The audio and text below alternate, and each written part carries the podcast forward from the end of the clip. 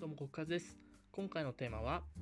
脱毛または毛を剃った後の保湿はなぜ必要なのかについてお話したいと思います、まあ、毛を剃った後に、まあ、よく保湿した方がいいとかあとはそういう脱毛サロンとか行くと保湿してくださいねっていうふうに言われるんですけれどもなぜ保湿が必要なのか、まあ、理由としては、まあ、毛を剃ったりあとはま脱毛で言うとレーザーとか光とか当ててるわけですね。まあ、そういうので、まあ、肌にダメージが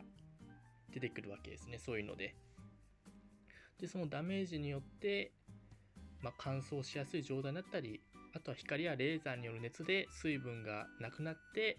まあ、乾燥してしまうと。まあ、その乾燥した状態のまま放っておくと、まあ、肌のその守ってる機能が、ま低下してしまって、まあ、なんかのちょっとしたいつもだったら何でもないような刺激でも、まあ、赤みとかあとはそこにすごいかゆかゆいとかそういう状態が起こってしまって炎症を起こすと、まあ、それを防ぐために、ま保湿して肌をケアしようということですね、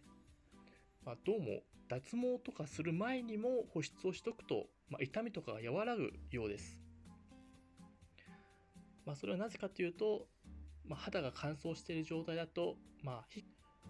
まあ、あれね、皮膚がすごく硬くなっている状態のところに、まあ、いろいろと毛をいじるわけですから、まあ、柔らかい状態だったらすぐポッと抜けるものが硬くなってて、まあ、なかなか抜けないっていう状態になってしまうので、まあ、その分痛みが増えてしまったり、あとは脱毛効果はと低くなってしまうと。なので、